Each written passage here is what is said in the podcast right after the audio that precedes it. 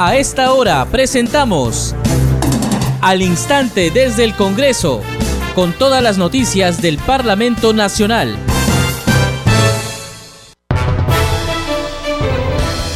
¿Cómo están? Bienvenidos al programa Al Instante desde el Congreso. Les saluda Danitza Palomino.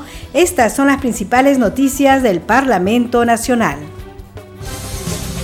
Un llamado a los jóvenes y a la ciudadanía en general para defender la democracia en el país y sus instituciones hizo hoy la presidenta del Congreso, Mari Carmen Alba Prieto, al inaugurar el plenario nacional del programa Parlamento Joven 2021. El evento, que se desarrolla durante cuatro días, congrega jóvenes provenientes de diversas regiones del país, quienes en un plenario nacional abordan temas nacionales en los diversos órganos deliberativos de ese poder del Estado.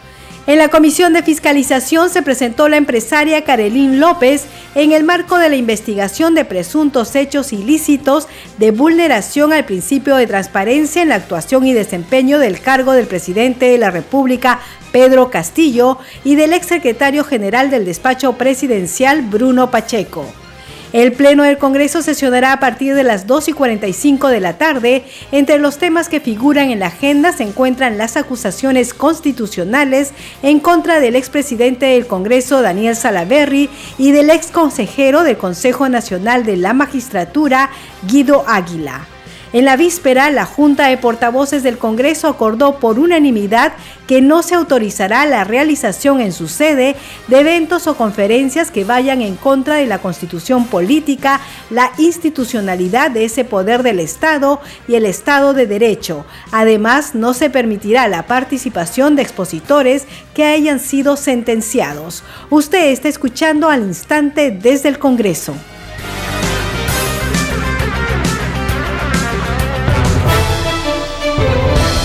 Bien, vamos con el desarrollo de las noticias.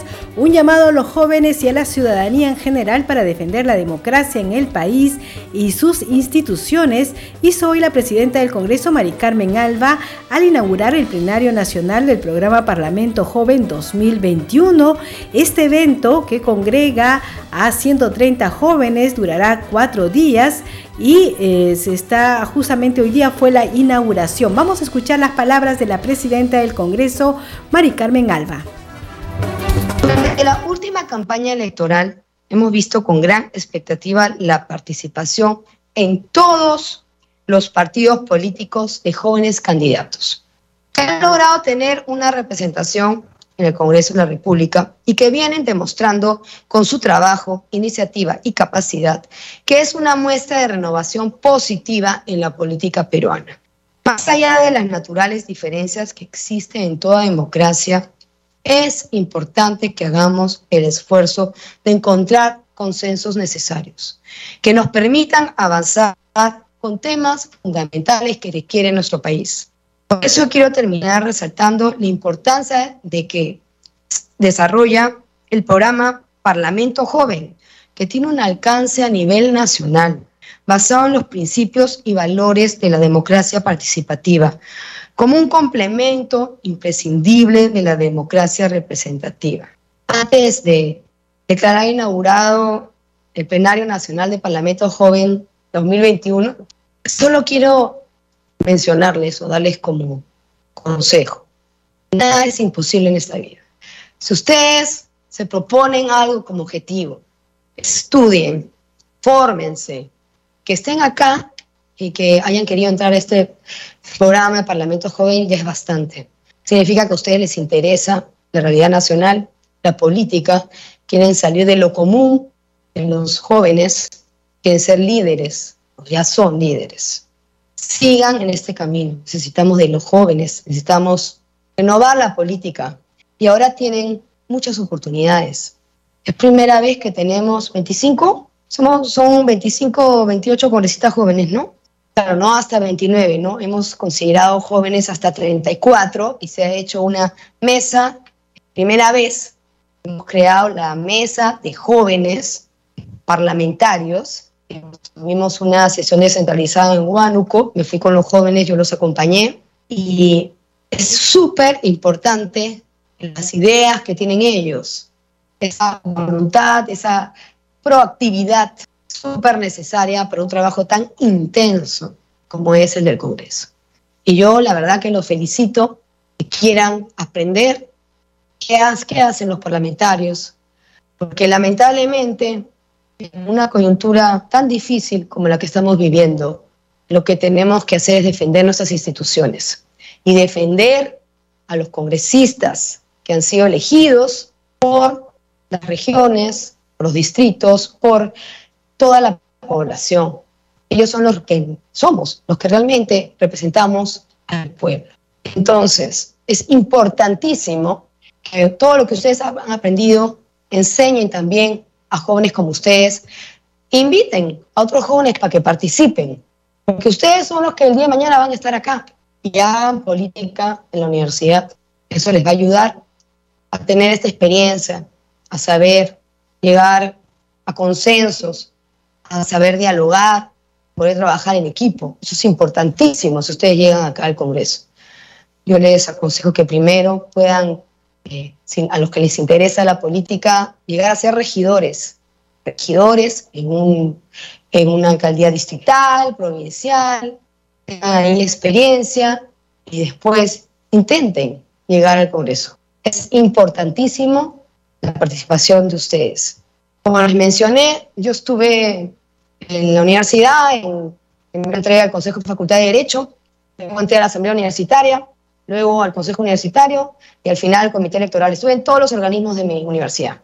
Y luego intenté y llegué a ser regidora de un distrito, el distrito más pequeño de Lima, pero me sirvió como experiencia.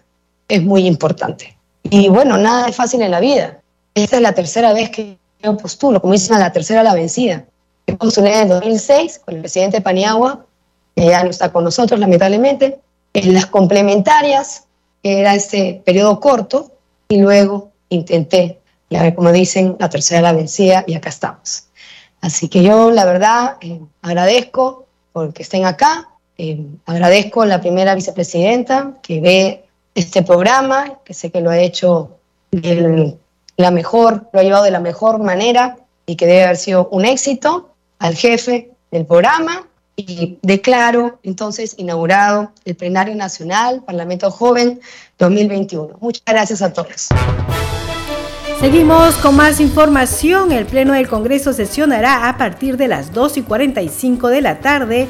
Entre los temas que figuran en la agenda se encuentran las acusaciones constitucionales en contra del expresidente del Congreso, Daniel Salaverry, y del ex consejero del Consejo Nacional de la Magistratura, Guido Águila. Así lo informó la presidenta del Congreso, Mari Carmen Alba, cuando dio cuenta de los acuerdos de la Junta de Portavoces se va a ver las dos denuncias constitucionales que se aprobaron en la subcomisión, eh, la de Guido Águila y la de Salaberry.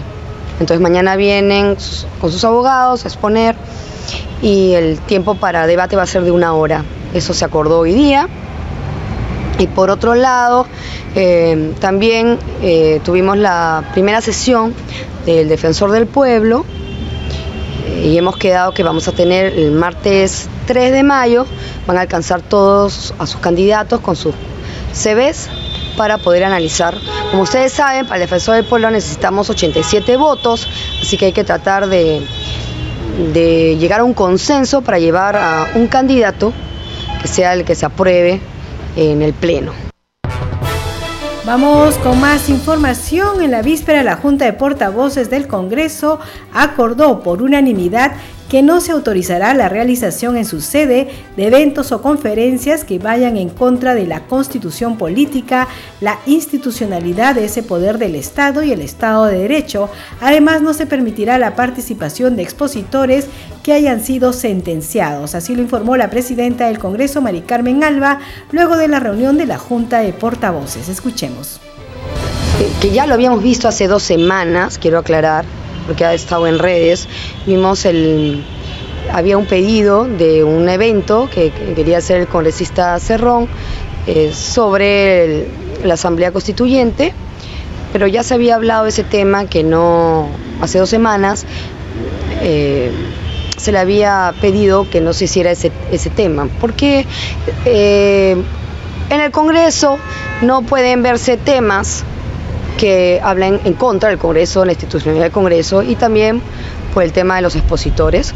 Y eso es lo que se ha acordado, se ha vuelto a, conversar de ese tema hoy día y porque no tenía autorización ese evento, por si acaso. No tenía autorización porque no habían hecho también el procedimiento eh, respectivo. No habían pedido la sala cuando tenían que pedirlo, ni habían entregado eh, el evento, la, agenda del evento y cómo, iban cómo iba a ser el evento en sí. Vamos con más información aquí al instante desde el Congreso en la Comisión de Fiscalización se presentó la empresaria Carilín López en el marco de la investigación de presuntos hechos ilícitos de vulneración al principio de transparencia en la actuación y desempeño del cargo del presidente de la República Pedro Castillo y del exsecretario general del despacho presidencial Bruno Pacheco. Hay que decir que la eh, invitada eh, recibió la pregunta de los parlamentarios que pertenecen a esa comisión. Vamos a escuchar parte de esta sesión.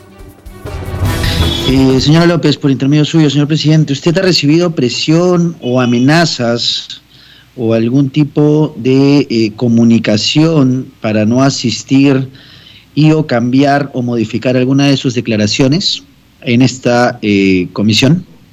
Por su intermedio, señor presidente, le contesto al congresista Alegría. para venir a la comisión, no, pero sí he recibido amenazas cuando he estado declarando en lavado de activos y me ha llegado una amenaza formal a mis correos electrónicos y a la dirección de mi casa pidiéndome que me retracte porque mis hijos tienen una bala cada uno en... Por eso tengo protección y por eso protección policial y por eso estoy este, tratando de cuidarme para no exponerme ante el público. Correcto. Congresista Alegría. Correcto. Eh, y luego de la, eh, el pedido de la Fiscalía de captura del señor Bruno Pacheco, ¿usted ha tenido algún tipo de comunicación con el señor Pacheco? No, desde el día en que yo este, he asistido a declarar a la Fiscalía, no he vuelto a tener comunicación con Bruno. Señora López, ¿usted conoce algún otro lugar donde se realizaban las reuniones o le comentó algo el señor Bruno Pacheco de reuniones en las que asistía el presidente fuera del pasaje Zarratea con funcionarios, con los sobrinos, con eh, el señor Samir o con algún otro empresario?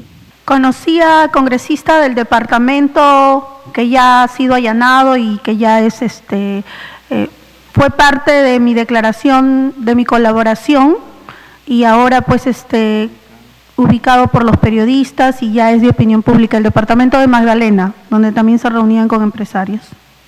Claro, me refiero a si es que usted conoce, si es que el presidente había asistido a alguna reunión en algún otro lugar que no sea Zarratea o Palacio de Gobierno. No, desconozco eso, solo Zarratea como el segundo despacho. Y por último, señora López, eh, Usted eh, comenta que, que, es amigo o, ex amigo, no lo sé, no, no, no, no entiendo bien el tema con el señor Bruno Pacheco. Él, eh, antes de, eh, todo este proceso, todas estas investigaciones que se han dado por parte de la Fiscalía, el señor Pacheco le manifestó que recibía presión o amenaza alguna de parte de alguno de los miembros del Ejecutivo, porque entiendo que usted está eh, indicando que el exministro Silva eh, era quien, digamos, orquestaba junto al presidente de la República todas estas eh, operaciones de las cuales nos ha venido comentando. Entonces, ¿el señor Pacheco había recibido alguna amenaza más allá de que él se sienta, pues, este, acorralado por haber participado o haber estado en medio de estas conversaciones o de coordinaciones? Bueno, para precisar, para precisar Nunca dentro de mis declaraciones he manifestado que el señor Bruno Pacheco haya estado inmerso en alguna organización o algo por el estilo. Yo he manifestado que todo esto de la que soy partícipe fue parte de una conversación en la que fui testigo y obviamente posterior en el apoyo que le dado a Bruno Pacheco por el temor que tenía al saber esto. Él no podía ser parte de la organización de mm, que, que, maneja el presidente debido a que lo manejaba directamente el presidente con el señor Juan Silva. Bruno no podía poner ahí ni una zafata y eso fue una de las cosas por lo cual los sobrinos no podían verlo, Bruno Pacheco. Los sobrinos no, no estaban de acuerdo con que Bruno Pacheco esté en medio de todo, porque él siempre le daba las quejas al tío de las irregularidades en las que ellos siempre siempre impulsaban designaciones y etcétera. Eso ha sido parte de mi declaración. Ahora, con respecto a, las amenazas de Bruno, desconozco, eso lo sé por lo que él ha declarado en, en los medios, y lo que sí sé es que querían silenciarlo, obviamente, querían enviarlo fuera del país. Sí, yo estuve presente en esa reunión. Fue en mi carro, en uno de mis vehículos, en que yo lo, yo lo llevo a la reunión con el actual premier, en aquel momento ministro de Justicia. Y a mí, claro que sí, me parecía una presión el que lo quieran sacar del país, obviamente para que no hable, ¿no? Señor presidente, voy a tener que reiterar la pregunta porque no es la misma. Eh, señora Karen López, ¿usted ha sido testigo presencial de algún presunto acto de corrupción donde estaría involucrado algún congresista de la República? Todo está declarado, detallado y corroborándose en la Fiscalía de Lavado de Activos. A ver, señor presidente, al parecer hay una clara una clara intención eh, de decir las cosas de manera parcial en cuanto le conviene a un sector y, y eso tiene que quedar constancia en actas. Vamos con más información. El presidente de la Comisión Especial Seleccionadora de Candidatas y Candidatos a Magistrados del Tribunal Constitucional, el congresista José Balcázar, entregó a la presidenta del Congreso, Mari Carmen Alba, y a los portavoces de los 10 grupos parlamentarios el informe final del concurso público que concluyó con la lista de seis postulantes aptos para que sean los próximos jueces constitucionales.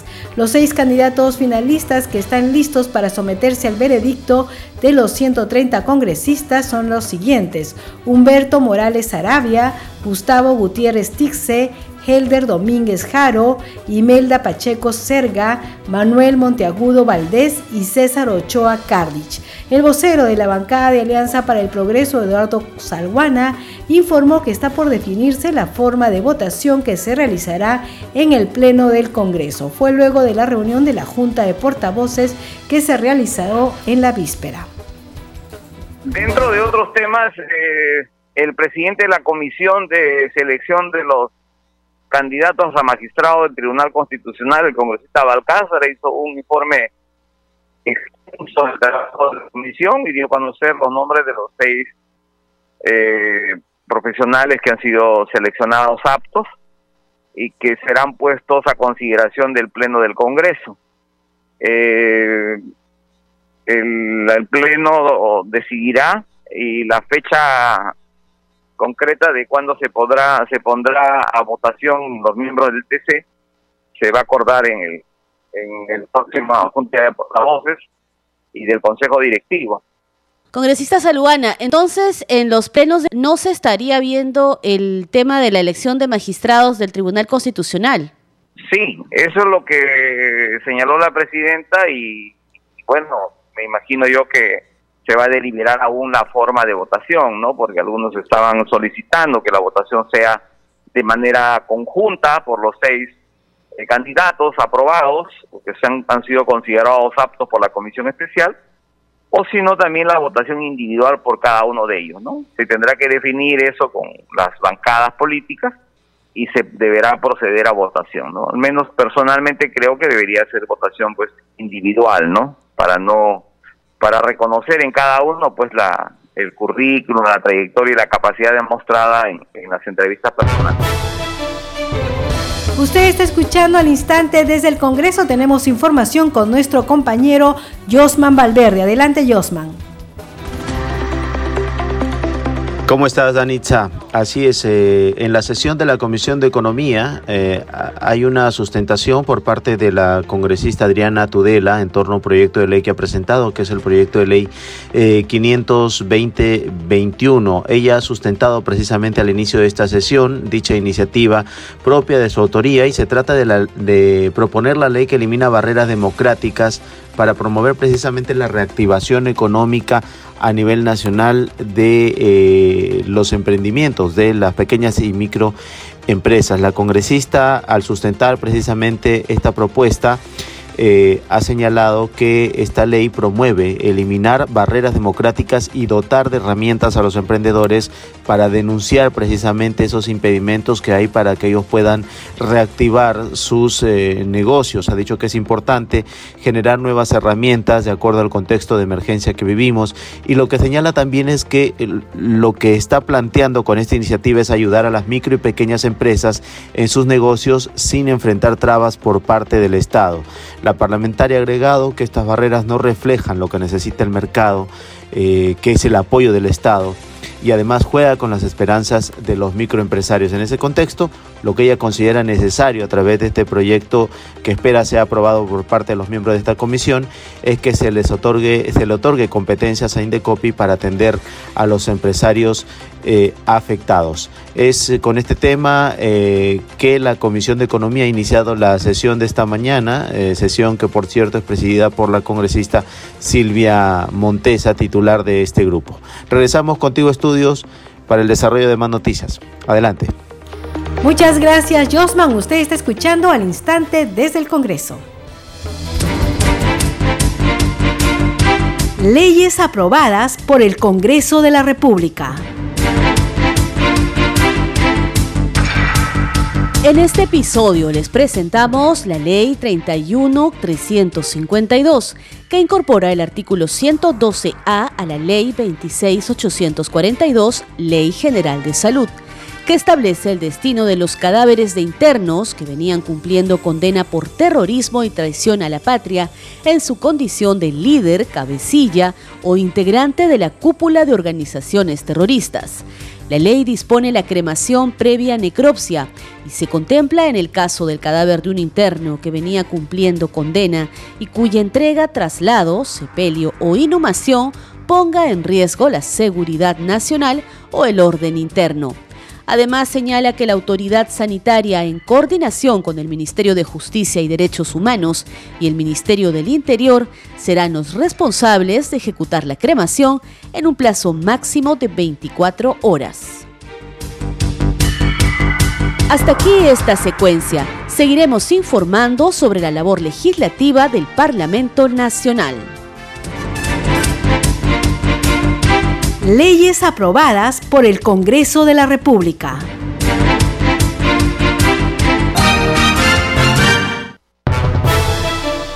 Bien, seguimos con el programa al instante desde el Congreso. Vamos a conocer ahora la agenda de actividades programadas para esta tarde en el Congreso de la República.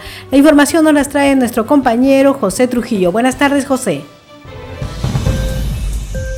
Muy buenas tardes, Danixa. Además del Pleno del Congreso convocado para hoy a las 2 de la tarde con 45 minutos, a las 2 de esta tarde sesiona la Comisión de Energía, que tendrá como invitado a Mario Mauyapoma Gutiérrez, presidente del Consejo Directivo del Organismo de Evaluación y Fiscalización Ambiental OEFA, para informar sobre los resultados de las acciones adoptadas en el marco de sus funciones en contra de la empresa Rexol Perú como consecuencia del derrame de petróleo ocurrido el sábado 15 de enero de 2022 en el mar del distrito de Ventanilla, en el Callao. Y a las 4 de la tarde de Anixa, la Comisión de Transportes y Comunicaciones recibirá a Nicolás Bustamante Coronado, ministro de Transportes y Comunicaciones. Esto para abordar la sustentación del proyecto de ley 1706-2021, Ley de Amnistía en el Servicio de Transporte Terrestre de Personas y Mercancías, que fomenta la reactivación del sector afectado por las graves consecuencias de la COVID-19 y el proyecto proyecto de ley 1672-2021 por el que se propone modificar la ley 27.181, Ley General de Transporte y Tránsito Terrestre, con el fin de regular la emisión de normas complementarias a los reglamentos nacionales. Estas son algunas de las actividades de ANIXA que se desarrollarán en el Congreso de la República. Te damos pase nuevamente a estudios para que continúes con al instante desde el Congreso por Congreso Radio, un Congreso para todos. Muchas gracias José Trujillo. Nosotros seguimos con el programa. Este programa se escucha en las regiones del país gracias a las siguientes emisoras.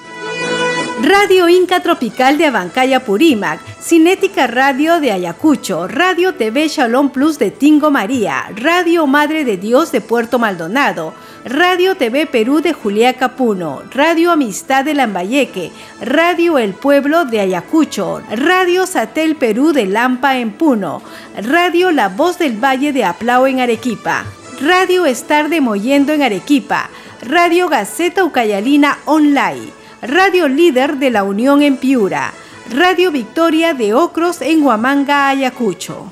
Enseguida, los titulares de cierre. Un llamado a los jóvenes y a la ciudadanía en general para defender la democracia en el país y sus instituciones hizo hoy la presidenta del Congreso, Mari Carmen Alba Prieto, al inaugurar el plenario nacional del programa Parlamento Joven 2021. El evento, que se desarrolla durante cuatro días, congrega jóvenes provenientes de diversas regiones del país, quienes en un plenario nacional abordan temas nacionales en los diversos órganos deliberativos de ese poder del Estado. En la Comisión de Fiscalización se presentó la empresaria Carolín López en el marco de la investigación de presuntos hechos ilícitos de vulneración al principio de transparencia en la actuación y desempeño del cargo del presidente de la República, Pedro Castillo, y del exsecretario general del despacho presidencial, Bruno Pacheco. El Pleno del Congreso sesionará a partir de las 2 y 45 de la tarde. Entre los temas que figuran en la agenda se encuentran las acusaciones constitucionales en contra del expresidente del Congreso, Daniel Salaverry, y del ex consejero del Consejo Nacional de la Magistratura, Guido Águila.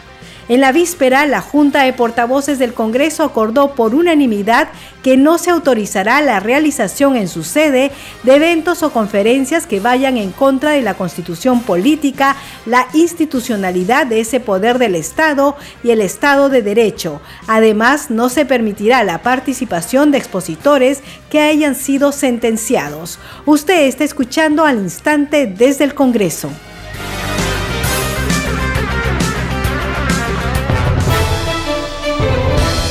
Bien, hemos llegado al final del programa. A nombre del equipo de Congreso Radio, le agradecemos por acompañarnos en esta edición. Estuvo en los controles Franco Roldán y en la conducción Danitza Palomino. Deseamos que tengan un buen día. Nos reencontramos mañana.